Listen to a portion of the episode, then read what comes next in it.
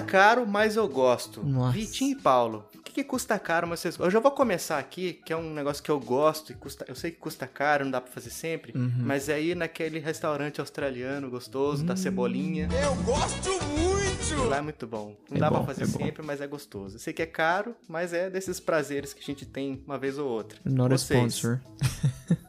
É caro, mas eu gosto do jogo de tabuleiro. É, É exatamente. caro, Olha mas eu gosto. Olha. Cerveja artesanal. Se bem que cerveja artesanal aqui em Minas Gerais não está sendo o melhor caminho ultimamente, né? Ouviram bem? Perigo! É, tem uma galera morrendo aí, né? Caramba, não tô sabendo disso daí, não. Pois é, tem uma marca de É cerveja. a Bela Horizontina. né? Isso, mas agora já condenaram todas da marca Baker. Olha a informação aí. Tô trazendo informação aqui, ó. Primeira mão. Denúncia, momento denúncia. Todas foram condenadas aí, então a gente continua bebendo, obviamente, mas agora fazendo uma roleta russa, né? Eu acho que aquela frase beba com moderação nunca fez tanto sentido, né? Pois é, pois Agora é é, um pois pouco é. mais arriscado, né? Mas o que que é da vida se a gente não arrisca um pouco, né? E Exatamente. Vai ter que mudar. Beba por sua conta e risco nos, nos comerciais. Ah. Fabinho, eu sei que gosta bastante, o Paulo já não sei, mas eletrônicos da maçã mordida. Ai, É caro, mas demais, a gente gosta, cara. gostar eu gosto, né? Mas dos difícil. jogos de tabuleiro não me deixa ter. É, o meu casamento e, as, e as- os custos que ele envolveu hum, também não Fabinho. estão deixando eu trocar o meu, não. Mas fazer o quê? Uma hora vai dar certo. Fabinho quase trocou um sofá por um par de AirPods Pro, né? Ai, que sonho que seria, mas não.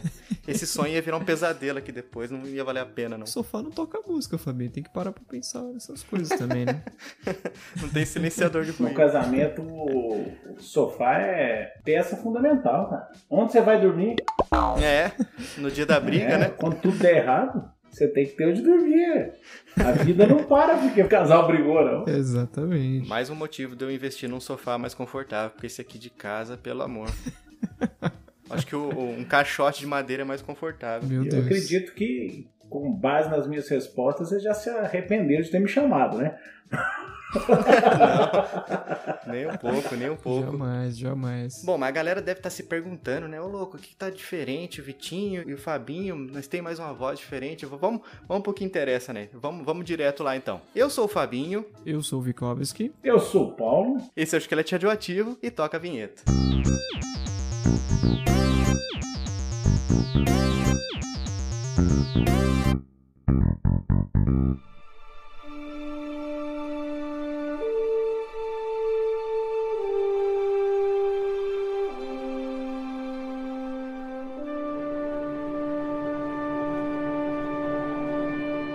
Amigo escutador, Vitinho, tá escutando uma voz diferente aqui. Olha aí. Então nós precisamos explicar pro pessoal. Na verdade, quem a gente queria trazer aqui era a Rafinha, né? Fala, fofos! Eu sou a Fafa Eu sou a fofa. Eu sou fofo. e esse é o Convidos Fofos. A princesinha dos board games do YouTube. Mas quando não pode vir, teve que vir o pai dela. Eu já achei que vocês queriam chamar o Jack. O Jack rejeitou, vocês me chamaram. Olha aí, tô sabendo agora que a convidada era pra ser a Rafaela. Quem é Jack perto da Rafinha? É, agora eu já vi que, de toda forma, eu continuo sendo substituto, né? A vida é assim, gente. Mas brincadeiras à parte. Quem tá aqui com a gente é o Paulo, Paulo Henrique, lá do Covil dos Jogos. Você que gosta, você que veio aqui no, no, no Chiclete porque gostou dessa temática, do tema desse podcast dessa semana, provavelmente já conhece ele do YouTube. Estamos aqui com ele. Paulo, me diz aí, quanto tempo você tá no hobby? Como é que surgiu o Covil dos Jogos? Esse canal que tá é um dos maiores canais de board game no Brasil. Conta aí um pouquinho pra gente. Bom, eu tô no hobby há mais de 5 anos. Uhum. Obviamente, né? Nos idos aí dos anos 80, eu jogava jogos de tabuleiro, jogava War, Contatos Cósmicos, Solares, os jogos que a Crow trazia para o Brasil, jogava com meus irmãos, mas aí o tempo passou e eu sofri calado. Dei aquela distanciada. E cinco anos atrás, quando surgiu o financiamento coletivo do Masmorra de Dados, eu embarquei de novo no mundo dos jogos de tabuleiro, agora dos jogos de tabuleiros modernos. E aí a gente jogava toda semana aqui no, no Covil. O que, que acontece, né? Eu morava numa outra casa, essa outra casa tinha um cômodo além da casa, né? Tinha até uma entrada à parte para esse cômodo. Eu vim do RPG, eu jogo RPG desde 94. Não vamos fazer essa conta, que senão eu vou ficar muito velho. Ai, na minha época. Vamos só nos basear em 94. E, obviamente, eu mudei, já casado. Meus amigos iam lá e a gente jogava RPG nesse cômodo lá. E eu chamava de cantinho do RPG. Um amigo meu virou assim: Não, Paulo, cantinho do RPG não condiz com o local, né? Não o local fosse grande coisa. Né? RPG na imaginação, o pessoal imagina muito. E aí ele falou: Não, vamos chamar isso aqui de Covil do RPG. Eu falei: Ok, né? Covil. Nome por nome, tá aí. Covil do RPG. Muito mais presença. É, ou não, né? A gente marcava pra jogar no, no Covil do RPG. Olha aí, E olha aí eu comecei a jogar os jogos de tabuleiro. O pessoal começou a estar lá mais vezes por semana jogando os jogos de tabuleiro. E a gente aprendeu os jogos, seja pelo manual, seja por vídeos. E a gente assistia alguns vídeos. Em algum momento de loucura, porque todo mundo tem um momento de loucura, um momento que vai se arrepender anos depois. eu virei, vi um vídeo de um canal, não vou falar qual canal, não está mais em atividade. E virei pro pessoal que jogava comigo e falei, olha, dá para fazer melhor, hein? É verdade. É um pouco desumilde, né? Dá pra fazer melhor. E aí um falou assim, não, eu venho gravar com você, o outro vem também, o outro falou assim, não, eu tenho as câmeras, olha só, traga as câmeras, o outro falou assim, eu edito, o outro falou assim, eu ajudo. Aí esse povo tudo sumiu, né? Nunca nem vi. Enfim, a gente foi gravar o primeiro vídeo. Cadê o mutirão? O- o- a voz do além levou as câmeras, o Jean e o Guilherme foram gravar comigo a jogatina e a gente começou de tarde e terminou de noite. Quem não recomendo que veja o vídeo, aliás, o vídeo deveria ser excluído do YouTube, mas se o pessoal reparar ao longo do vídeo, a luz está de uma forma e termina de outra, quer dizer, estava de tarde e escureceu. Natural. Não deveria ser, não deveria demorar tanto, mas a incompetência era muito grande. Então a gente foi gravando ao longo do, do dia. Depois, no final do longo dia, a gente falou: Ó, tá tudo pronto. Agora é mandar para aquele camarada que falou que ia editar. E eu mandei o vídeo para ele editar. Eu pergunto a vocês: algum de vocês editou esse vídeo? E eu não editei nada. Pô, nem ele, né? Isso é uma vergonha. 20 dias depois eu perguntei: e aí, como é que tá o vídeo? Ó, não comecei. Eu falei assim: me manda os arquivos. E aí eu que nunca tinha editado nada, Só pra dar uma olhada aqui no negócio. eu que nunca tinha editado nada, fui aprender a editar vídeo. Na marra, na força do ódio, né? É, na força do ódio é muito bem dito. e aí eu editei o vídeo todo, o gameplay do Smash Up, terminei e mandei para os amigos que jogavam com a gente. Galera que joga com a gente aqui em Divinópolis, interior de Minas Gerais, a gente tem muitos jogadores pelo tamanho da cidade. Mandei lá no grupo lá. Olha, ficou assim, todo mundo, não, Paulo, ficou muito legal, ficou muito legal, ficou massa, ficou massa. E um me chamou no privado, falou assim, ó, ficou uma regrava. Aí eu, sim, eu realmente achei que não ficou, né? Ficou um primor Mas mesmo. era o primeiro vídeo. É, quando a gente falou que ia fazer melhor que o outro canal, realmente não consegui. Só que aquilo ali dele falar que ficou uma.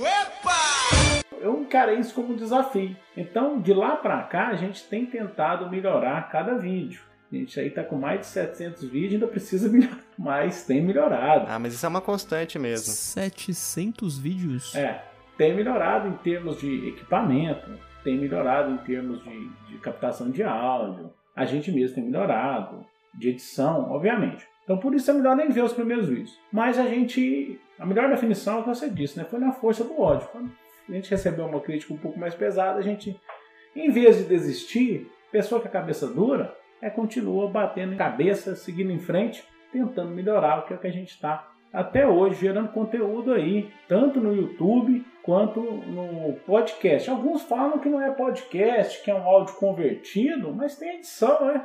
Vamos falar que é podcast. Tem edição, tem feed, já, era é, podcast. Exatamente. Ah, Vocês são os especialistas, né? É autoridade no assunto. Quem sou eu para dizer? Mas nós estamos aí. Não, na verdade, a gente também tá nessa aí. Estamos esperando chegar o nosso podcast número 700 pra gente ver se a gente deu uma melhorada. Eu, inclusive, estou aqui conferindo se é 700 mesmo. Caluniador e mentiroso. A gente nunca sabe, né? Eu acho que é Muito até bom, mais. muito bom. 720 alguma coisa, não lembro. Eu dei uma olhada essa semana aí. Olha aí, o pessoal, Tinha gente. bastante. Pessoal pesquisa, pessoal profissional, né? É autoridade no assunto. Não, a gente dá uma vasculhada, né? Aquela stalkeada do bem. É um improviso mais preparado, né? Não é porque chamou o Covil dos Jogos, não quer dizer que o pessoal não é preparado. Ó, hoje, no dia da gravação, 744. Olha aí. Olha, Tem um pouco de verdade no que eu disse. chegou Bem perto. pouco. Mas tem. Mas é isso.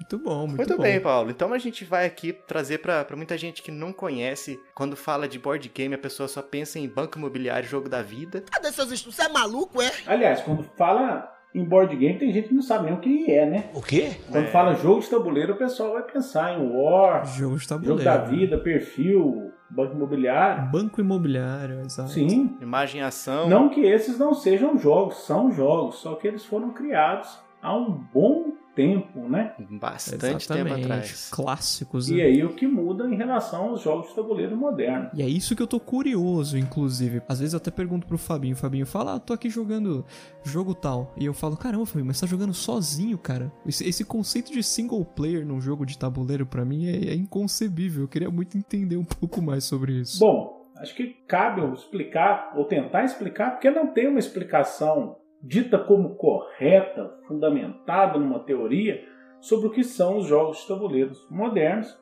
E na sequência eu falo um pouquinho aí do que é jogar solo, pode ser? Maravilha.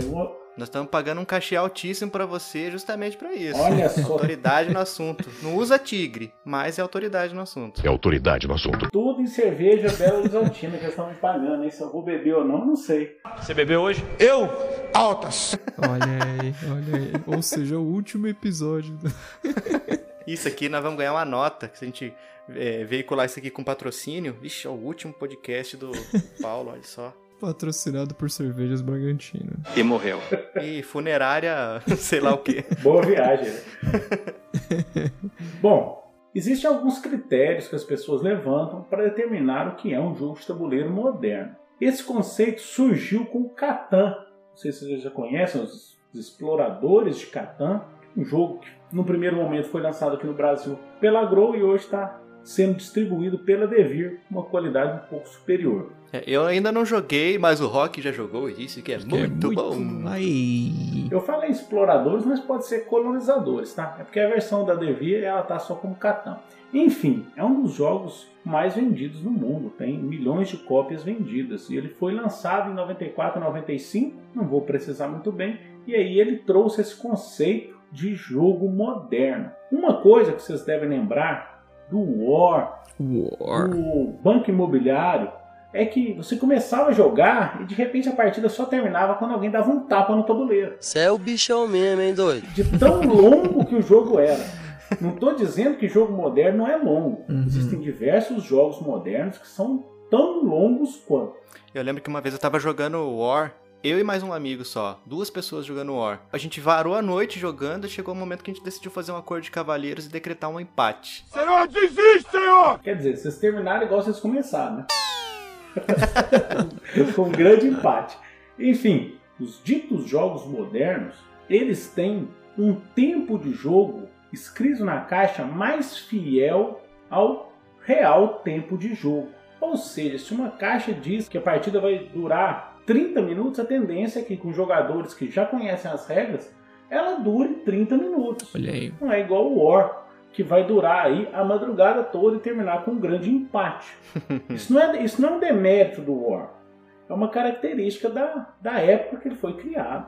Os jogos de tabuleiros modernos eles também se baseiam em mecânicas que visam deixar o jogo balanceado e divertido. O que, que é isso? Quem já não jogou o War, eu tô focando muito no War porque eu joguei muito War, Uhum. e ficou extremamente frustrado com a sorte do outro adversário. E na caixa está escrito o jogo da estratégia. É mentira dela. Olha, para mim, se é estratégia, a sorte não deve prevalecer tanto. Ele tem que ser mais balanceado.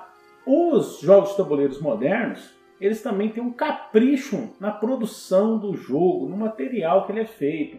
Cubinhos de madeira, meeples de madeira, miniaturas de plástico, além de todo um cuidado com a temática. A tendência é que mesmo um jogo que a temática não ressalte, a temática exista no jogo.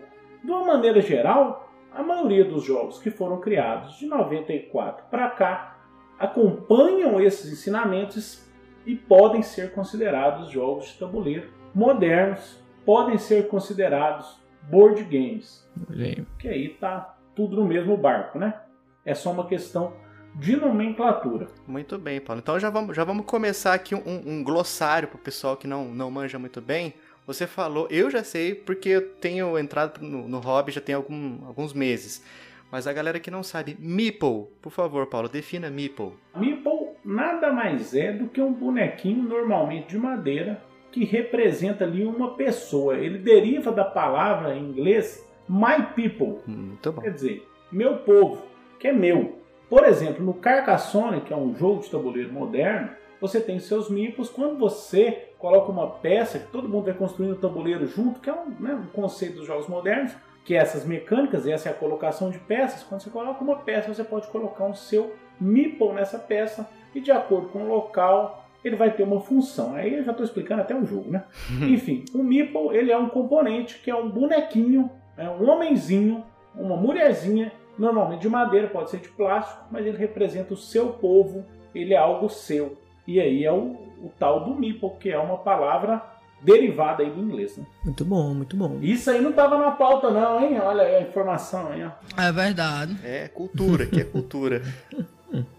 Bom, uma das coisas que os jogos de tabuleiros modernos têm é que o jogo pode ser cooperativo. O que é cooperativo? Isso aí para quem é acostumado com o jogo da vida, com o banco imobiliário, o Monopoly, ele tem um pouco de dificuldade de entender. O jogo cooperativo, os jogadores todos jogam juntos contra o jogo. Uhum. Ou eles vencem juntos ou perdem juntos. Todo jogo cooperativo você pode jogar sozinho. Você vai controlar o seu time sozinho. Então você vai montar ali o tabuleiro, colocar as peças, seguir as regras, porque tanto em jogos cooperativos quanto em jogos solo, você joga sozinho, é muito importante que o jogador siga as regras, porque ele está jogando contra o tabuleiro. Se ele tentar ficar distorcendo as regras ao seu favor, ele vai vencer com relativa facilidade.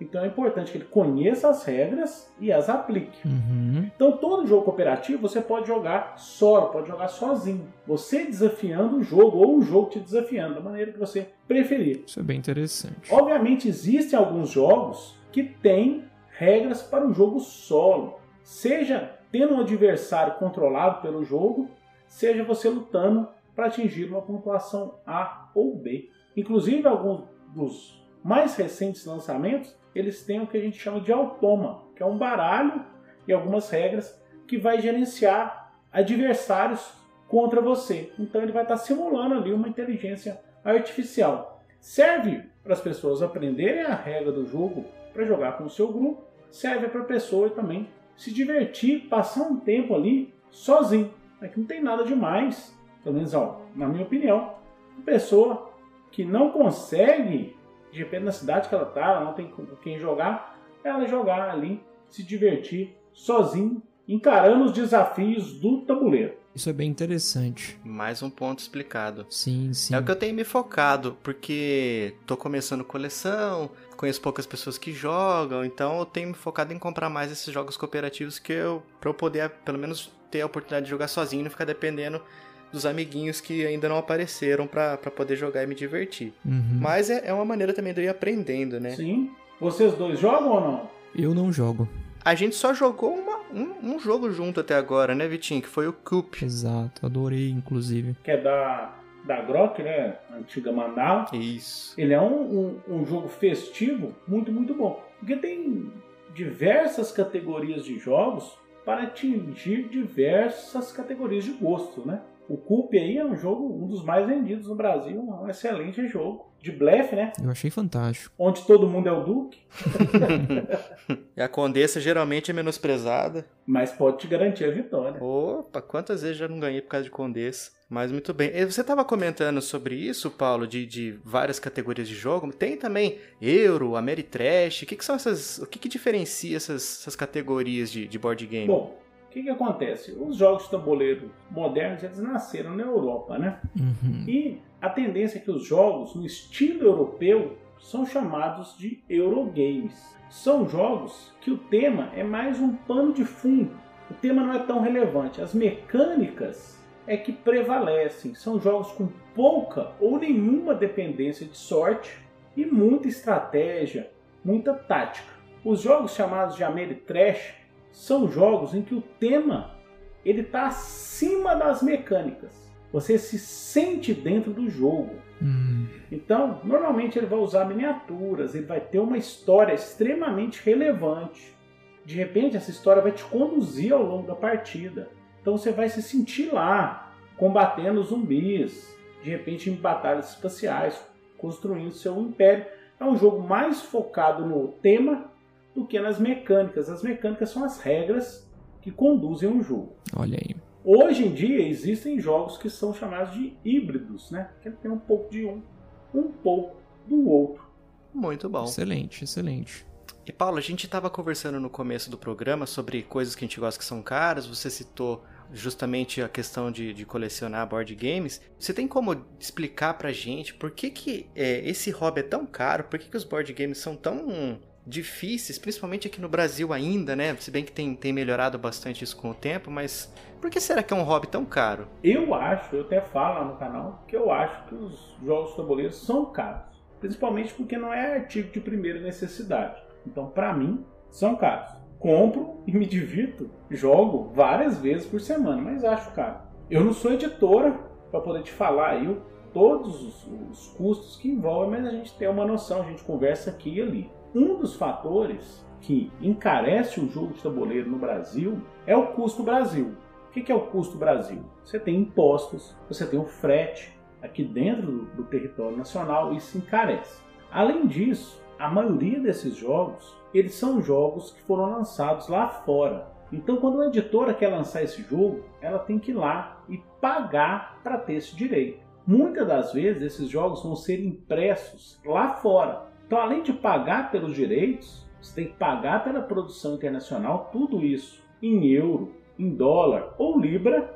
E aí o real está bem desvalorizado em relação a essas moedas. E quando isso chega aqui no Brasil, você tem todas umas taxas alfandegárias. Não é barato importar as coisas. Então, toda essa cadeia aí encarece os jogos de tabuleiro. Algumas editoras fazem parte dessa produção no Brasil, parte lá fora, por exemplo, os meeples de madeira vêm de fora, os tabuleiros eu vou imprimir aqui para tentar baratear esse custo. Não quer dizer que todo jogo de tabuleiro é caro. Existem jogos de tabuleiro que custam 30, 40 reais. Normalmente são jogos de cartas que são produzidos aqui no Brasil. Mas existem jogos de tabuleiro que giram em torno de 700 reais. Então você tem Ai, Pesado. toda uma gama de preço saindo do 30 e chegando aí, de repente, nos 700. Mas aí você tem produções gigantescas com miniaturas produzidas lá fora. Porque uma coisa é uma miniatura produzida numa impressora 3D, um- é um tipo de qualidade. Outra coisa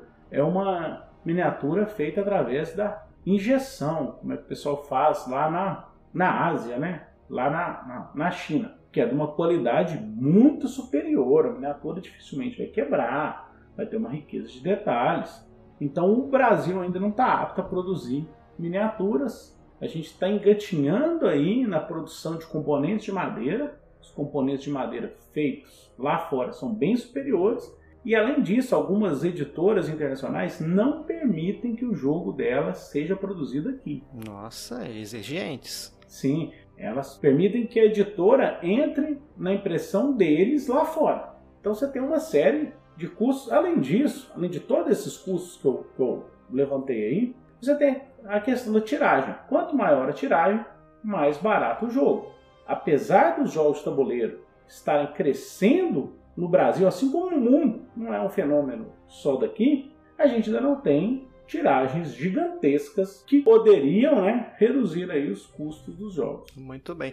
E você estava comentando sobre eh, o custo Brasil, Paulo. Como é que você vê hoje em dia o, o cenário de board game no Brasil? Tá aumentando mesmo? As- essas luderias estão fazendo sucesso? O pessoal tem comprado mais? Como é que você tem visto isso? Você que está sempre jogando coisas diferentes, apresentando coisas novas que estão chegando. Como é que você vê isso? Olha, a cada dia mais e mais pessoas estão descobrindo os jogos de tabuleiro, que são extremamente divertidos. É como eu disse, tem jogo de tabuleiro para quem busca aquele jogo mais estratégico, mais pensado, que vai gastar algumas horas. Tem quem quer aquela diversão em família que vai durar no máximo uma hora. Tem quem quer jogar um jogo festivo de 15 a 20 minutos, todo mundo ficar se divertindo e rindo. Então tem jogo para todo mundo. É só não ter o preconceito buscar jogar, buscar e conhecer, você vai descobrir um jogo que se encaixa no seu perfil. Então, cada vez mais tem gente entrando no hobby, tem gente jogando, conhecendo, se divertindo. O exemplo disso, em dezembro, a gente estava na CCXP em São Paulo e o stand lá da, da Galápagos ele tinha área de jogo. Eles tinham um, um, uma área atrás do stand deles, junto com uma empresa de chocolate, estava lotado o tempo todo. É muita gente conhecendo jogos novos, comprando, indo jogar com a sua família, com seus amigos. Então, nem que seja ali no boca a boca, não para de crescer. Então, cada vez mais. Eu lembro que quando eu fui na Bienal do Livro de São Paulo, não sei se foi 2018, acho que foi 2018, também tinha um standzinho lá da Galápagos, bem menor do que o da CCXP, claro, mas também sempre lotado. Fila para jogar, para conhecer. Quem joga se apaixona. E cada vez mais, mais pessoas vêm conhecendo esse hobby. É uma alternativa. Cidades cada vez mais violentas, né? Se reúne com seus amigos, na sua casa, um ambiente seguro, se diverte. Então, eu acho que só traz benefício, né? Afasta um pouco o digital, que é o pessoal de repente está na mesma, me na mesma mesa, está ali só nas redes sociais e traz o pessoal para a mesa de jogo, na qual você tem que olhar na cara do seu amigo, da sua amiga. Para falar que você é o Duque, sendo que você não é. para mentir, né? de repente, ali, dependendo do, do jogo, você tem que tocar as pessoas. Acho que a tecnologia está tirando isso da gente. E os jogos tabuleiro, eles vêm ao contrário disso, vêm contra isso. Você precisa das pessoas, você precisa estar tá ali, você precisa se comunicar, interagir com as pessoas e não com o eletrônico. Com certeza. Não que tecnologia seja uma coisa errada. O meu trabalho é com tecnologia, a minha empresa é de tecnologia. Mas na minha hora de lazer eu não quero a tecnologia. Eu prefiro as pessoas, eu prefiro o contato com as pessoas, a risada que a gente vai ter ali, de repente até a treta que a gente vai ter ali durante uma partida, porque aquilo ali são as pessoas vivendo junto. De repente a gente está tudo sentado na mesma mesa de bar e cada um olhando o seu Instagram, tirando a foto do seu prato. Eu acho que aí o pessoal está deixando um pouco as relações humanas. O Vitinho, você tava falando sobre isso aí recentemente no seu sim, canal, né, Vitinho? Sim, exatamente, exatamente. Você, você, conversar com a pessoa e a pessoa tá ali no celular, só aham, uh aham. -huh, uh -huh. Exatamente. Nunca confie em quem diz não ter tempo para te responder e que não sai do celular quando encontra contigo, né? Pois é. Essa questão aí de, de jogar do cara a cara é muito legal mesmo. É... Ah, Vitinho, você lembra até que eu fiz no primeiro episódio lá de promessas para 2020? Sim, sim. Eu falei que eu queria mais, mais eventos together, Sociais, assim, pra juntar a galera. Uhum. Já estava com board games na mente. Olha aí, olha aí. Afinal de contas, juntar os amigos é aquela frase que eu sempre falo, que tem três coisas que eu carrego para sempre no meu coração. Uhum. Minha família, meus amigos e gordura trans. é bem isso mesmo, né, Fabinho? O dia, o dia que a gente foi te visitar aí em Tatuí, inclusive, é, além do papo, da, da, da, conversa, do almoço, do negócio todo, teve o Coop que a gente ficou jogando, dando risada, conversando, foi maravilhoso. Né? Foi muito. E o tempo voou, né? Exato. Infelizmente, né? pois é, foi muito legal mesmo. Sim. Mas, Paulo, você que também tá no YouTube com seus, seus vídeos, tem, tem o hobby do board game. Você percebe alguma rixa, talvez, que exista entre o pessoal que joga videogame e o pessoal que é só do board game? Você percebe um, uma rixa? Tem gente que fala que quem joga board game não é game, um negócio assim? Olha, eu não vejo isso. Se tiver também, uma pena, né? Uma pena pra pessoa que tem a, a mente tão fechada. Eu tenho videogame aqui, eu tenho um videogame de verdade, eu tenho um Xbox One, né? não tenho Playstation. Muita treta, muita treta, mas ele tá desligado aí há um bom tempo. Normalmente minha filha joga mais do que eu. Olha aí. Sempre tive videogame, jogo LOL. Faleceu. É triste a gente revelar umas coisas assim, é um pouco triste, né? É... Mas eu jogo LOL. Desse jeito vai ter que beber Belo Horizontina mesmo, hein? Não tem muito futuro. Mas, para mim, não é um problema. Acredito que tem espaço para tudo. Com certeza. Tem espaço para quem quer jogar videogame, para quem quer jogar jogo de tabuleiro. Pra quem quer jogar LOL. Pra quem quer jogar LOL, entendeu? E se o pessoal aí de repente está procurando aí um ADC, um atirador que precisa ser carregado em toda partida, me chama. Uhum. Porque assim, para fundar o time, eu tô perfeito. Tamo Tô junto. muito bom. Tô muito bom. Especialista já. Especialista, né? Só jogo de Ash. Então, me chama. Não jogo todo dia, porque o jogo de tabuleiro tá em primeiro lugar, mas pintando a oportunidade, a gente tá sempre aí afundando o time, com muito orgulho, mas sem rage, sem destratar ninguém, só dando mute em quem me distrata. É isso aí. Eu tava pensando aqui, quantas horas será que tem o seu dia, Paulo? Porque você tem a sua empresa, você grava os vídeos pro Covil, você joga board game, joga LOL, tem a família. Rapaz, seu dia deve ter no mínimo 38 horas, é, é, é bem batidinho, né? O segredo é usar bem o horário de almoço. O horário de almoço eu passo em casa e eu sempre estou editando. Aliás, eu não quem edita são os escravos editores, que não sou eu. Mas eu estou Ah, acompanhando eles a editar nesse horário. E eu durmo tarde também. Isso aí também me ajuda. É, nós estamos aqui, ó, 10 pra meia-noite, nós estamos gravando o podcast. É, esse aí é o dia a dia do Paulo. Olha aí. Mas, Paulo, você que é o manjador das manjarias. Aí eu, eu, eu não sei se eu me daria esse título, não, mas tudo bem. o senhor que é o manjador das manjarias vai agora dar dicas pro pessoal que tá querendo começar no hobby. Ou se interessou, não, legal isso aí. Então quer dizer que existe mais, existe coisas além de banco imobiliário e war? Então vamos lá.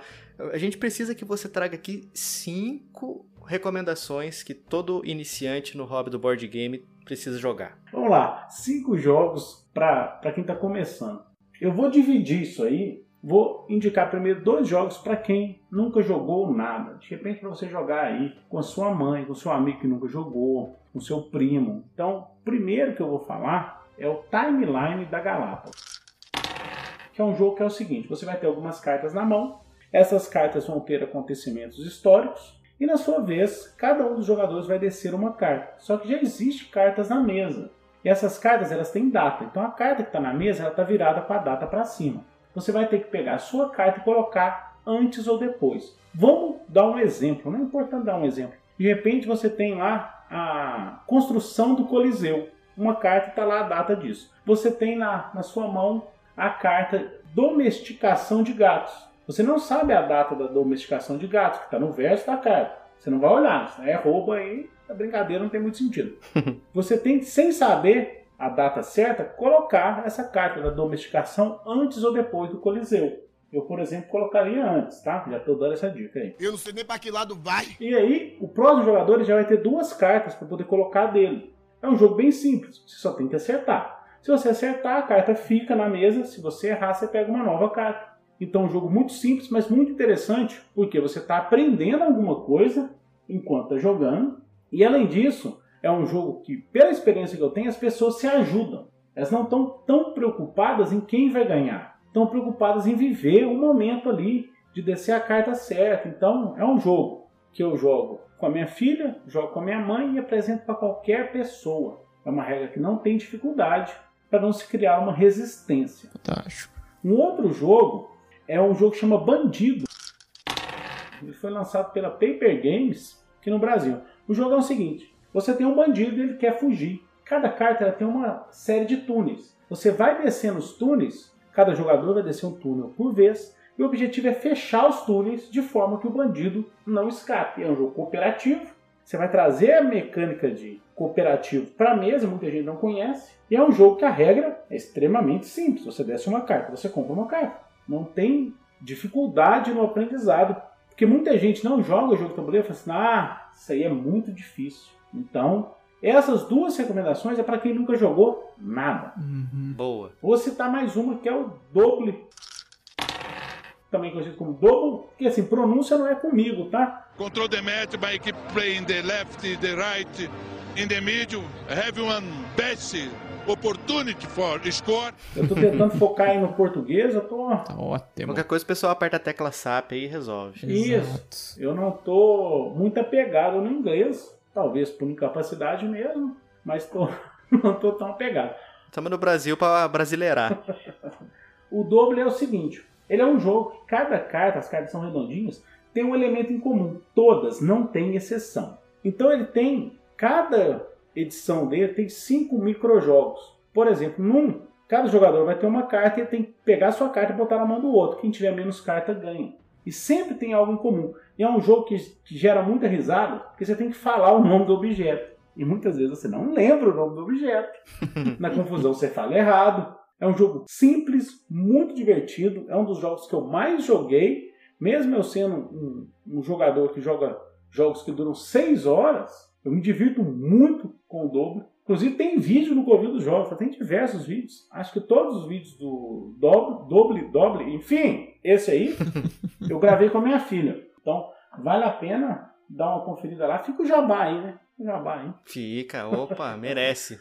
Acho que o pessoal já, já tira as dúvidas lá no vídeo também, fica até mais fácil. Outro jogo que eu vou citar aí, eu poderia citar mais de 20, tá? Mas falar só 5, eu vou só 5. é o King Domino, que é um jogo que foi lançado pela Paper Games, que é um jogo muito inteligente, porque ele pega o dominó que todo mundo sabe jogar, ou deveria, e transforma ele em algo moderno Olha aí. e divertido. Eu não jogo dominó há muitos anos e não tenho pretensão de voltar a jogar. O que, que é o King Domino? Cada jogador tem um reino e você vai descer os tiles lá, as peças, né? Uhum. Tiles é o nome em inglês das peças, tá? Certo. Mais uma pro glossário dos board games. É, olha aí, ó.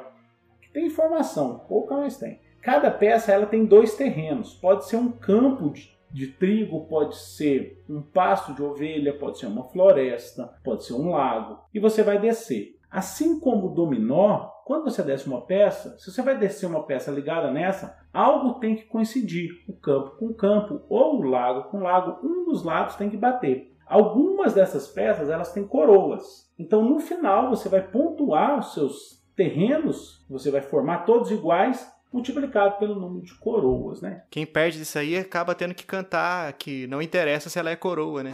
Não interessa se ela é comida boa. Isso. Explicar para o podcast, gente, jogo é uma tarefa um pouco árdua, né? A gente vai tentando o máximo que consegue aqui. Isso que a gente chamou você, que é o Supremo Senhor Kaiô dos jogos tabuleiro. O Supremo Senhor Caiô! É autoridade no assunto. Eu, inclusive, não sei o que você disse, mas estou assinando embaixo aí, tá? Espero que seja algo bom. É algo terrível! Mas assim, King Domino é muito simples, muito divertido e não é um jogo bobo. É um jogo extremamente tático. Qual é a diferença de tático para estratégico? Né? Acho que cabe. Cabe essa explicação ou não? Cabe? Bom, estratégia é que os generais fazem na sala de guerra. Eu estou levando aí para uma coisa que todo mundo infelizmente conhece, que é a guerra. Os generais eles fazem a estratégia das suas tropas, dos seus comandados. Lá no Vietnã, quando a batalha está acontecendo, por exemplo, quem vai comandar o pelotão é um sargento, é um capitão, etc. E ele vai dar comandos táticos. Ele vai reagir ao que está acontecendo. Estratégia é algo que você pensa para toda a partida. Tática é o que você tem que se adaptar rodada a rodada. Então, King é um jogo tático. E o War não é um jogo estratégico. Bom, e o o último jogo nessa lista de 5, eu vou falar do Ticket to Ride, lançado pela Galápagos. Beatles? É, é, o mesmo nome do jogo é a música dos Beatles. She's got a ticket to ride. She's got a ticket to ride. Caramba. Bom, o Ticket to Ride é um jogo de trem, de táxi, depende da versão que você for jogar dele. Tem vers- versões que duram 15 minutos, como Ticket to Ride New York ou Londres, e versões que vão durar uma hora, uma hora e meia, qualquer uma delas. É um excelente jogo de entrada, um excelente jogo para quem está começando. Esse New York também, imagino que também dá pra rola- colocar música, né? Dá, opa, Vou de táxi, cê sabe, tava morrendo de saudade. Voo de táxis aí, né? Angélica? Pô, quem nunca, né? Bom, nesse jogo você vai estar viajando. Se for o Ticket to Ride Estados Unidos, vai estar viajando pelos Estados Unidos. Se for Europa, pela Europa. É assim, tem diversos mapas. E cada viagem que você faz, você vai descendo cartas e colocando seus trenzinhos para marcar o caminho que você fez. É um jogo muito inteligente, muito simples, muito gostoso de jogar. Então você vai jogar uma vez, vai querer jogar de novo. Recomendo muito. Me pediram cinco, mas eu vou citar mais. Então vai. Porque de repente você que está me ouvindo aí, joga RPG, joga Dungeons Dragons, você atinge esse público? Não sabemos de fato, assim, mas deve ser. Sempre tem. LOL e D&D sempre tem em todo lugar. Pois é, eu jogo LoL e D&D. Jogo mais D&D do que LoL, mas enfim. Vamos, vamos focar, né? Se você joga Dungeons Dragons e gosta de um jogo pra sacanear o amiguinho, Munchkin é o seu jogo. Eu não jogo mais Munchkin, mas eu entendo a função que ele tem para quem está começando, para quem vem do RPG. Ele é um jogo na qual você quer subir o seu aventureiro de nível até chegar no nível X, normalmente 10, e ganhar o jogo. Só que você não só sobe o seu de nível, você tira nível do outro, você ataca o outro, você rouba as coisas do outro. E ele tem um monte de piadas inseridas no mundo do RPG medieval. E se você gosta de zumbi, eu recomendo aí você conhecer o Zombicide. Ah, olha só, eu sei que ele não gosta, mas ele reconhece o valor. Reconheço, a gente tem que reconhecer o valor das coisas. Porque nem todo jogo que é bom pra mim é bom pros outros, né? Olha aí. Esse aqui eu já tenho na minha coleção e eu ia trazer, mas cedo ou mais tarde eu ia falar assim: ah, eu sei que o Paulo não gosta, mas é o jogo que abriu o- meus olhos pro mundo do board game. Sim. E não é porque eu não gosto que os outros não vão gostar.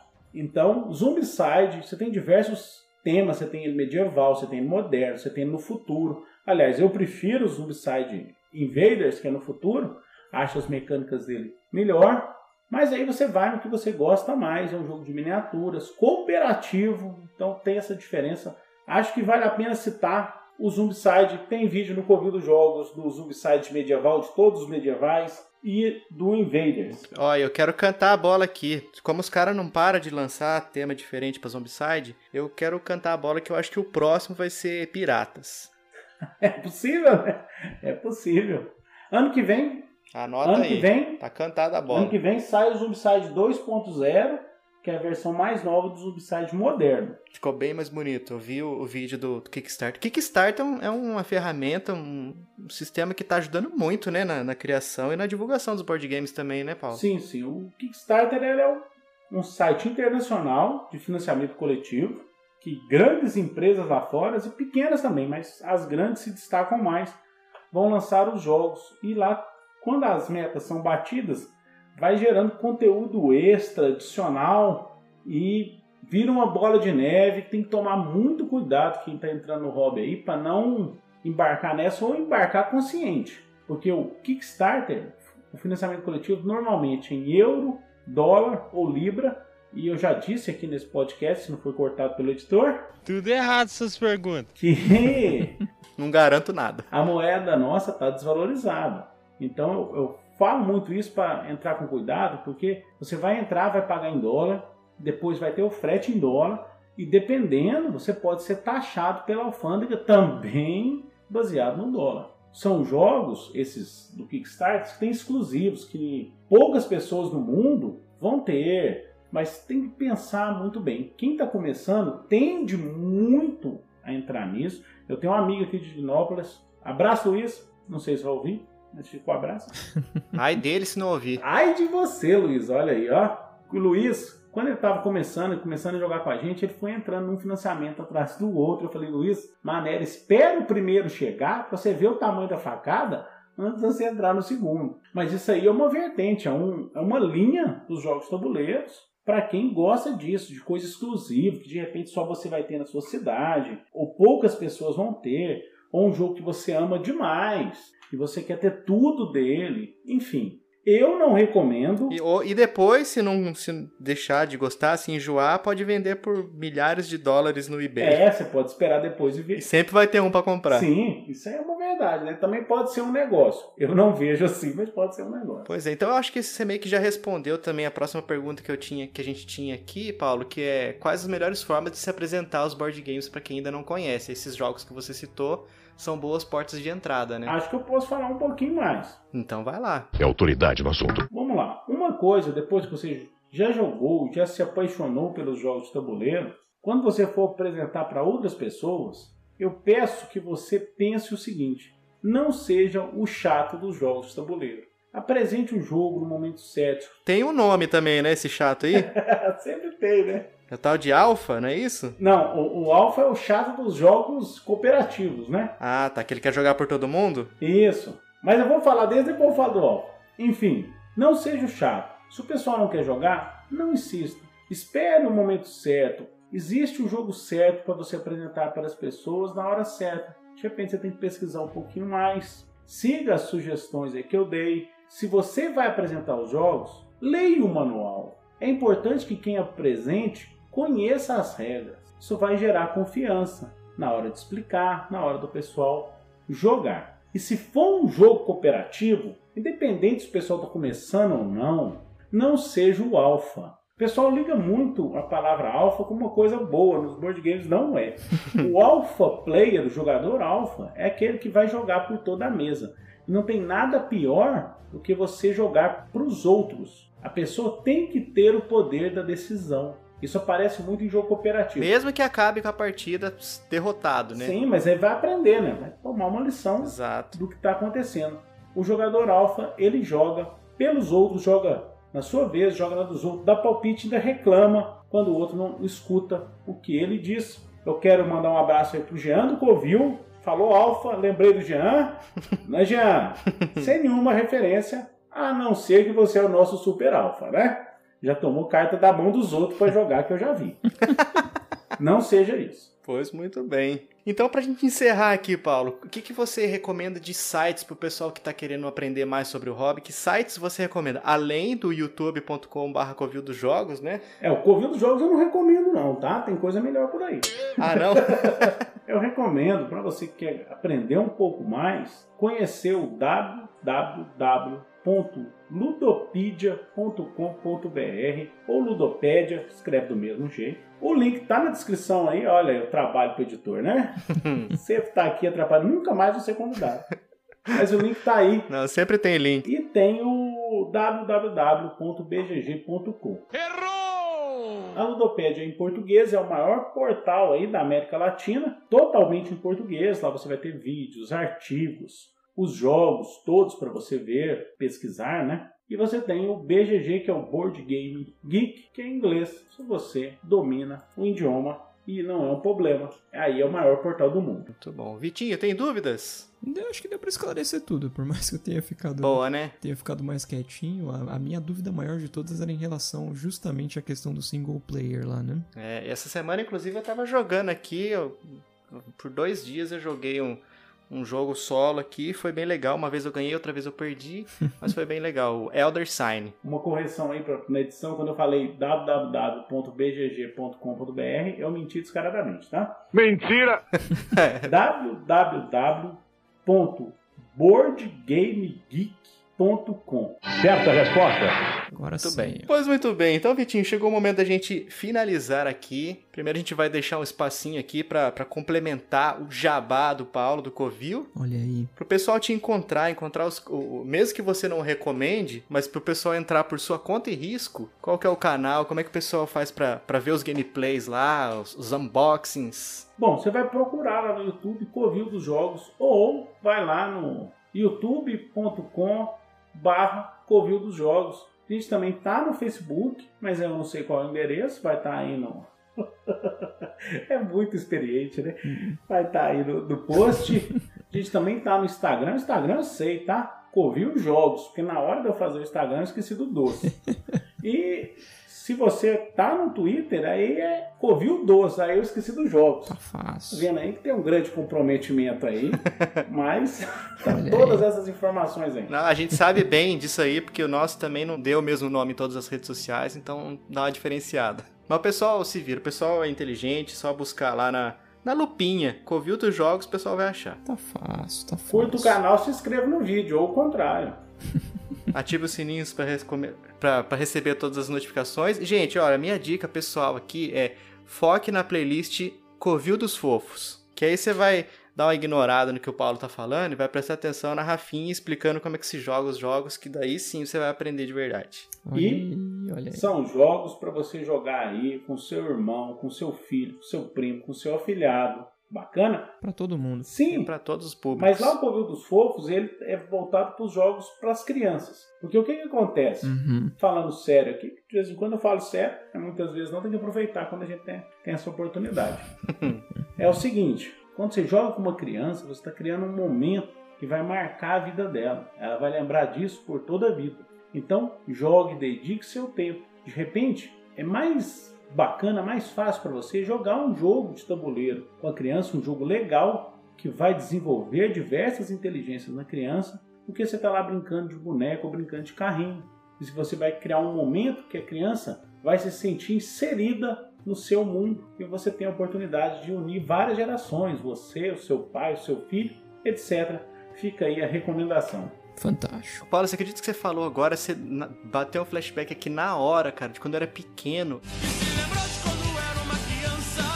Eu me lembro de eu jogando com a minha avó. Era um jogo que tinha umas escadas e umas cobrinhas, que a escada você conseguia chegar mais perto do final do tabuleiro, a cobrinha você voltava pro começo. Não sei se você já viu um jogo desse. Não, nunca vi.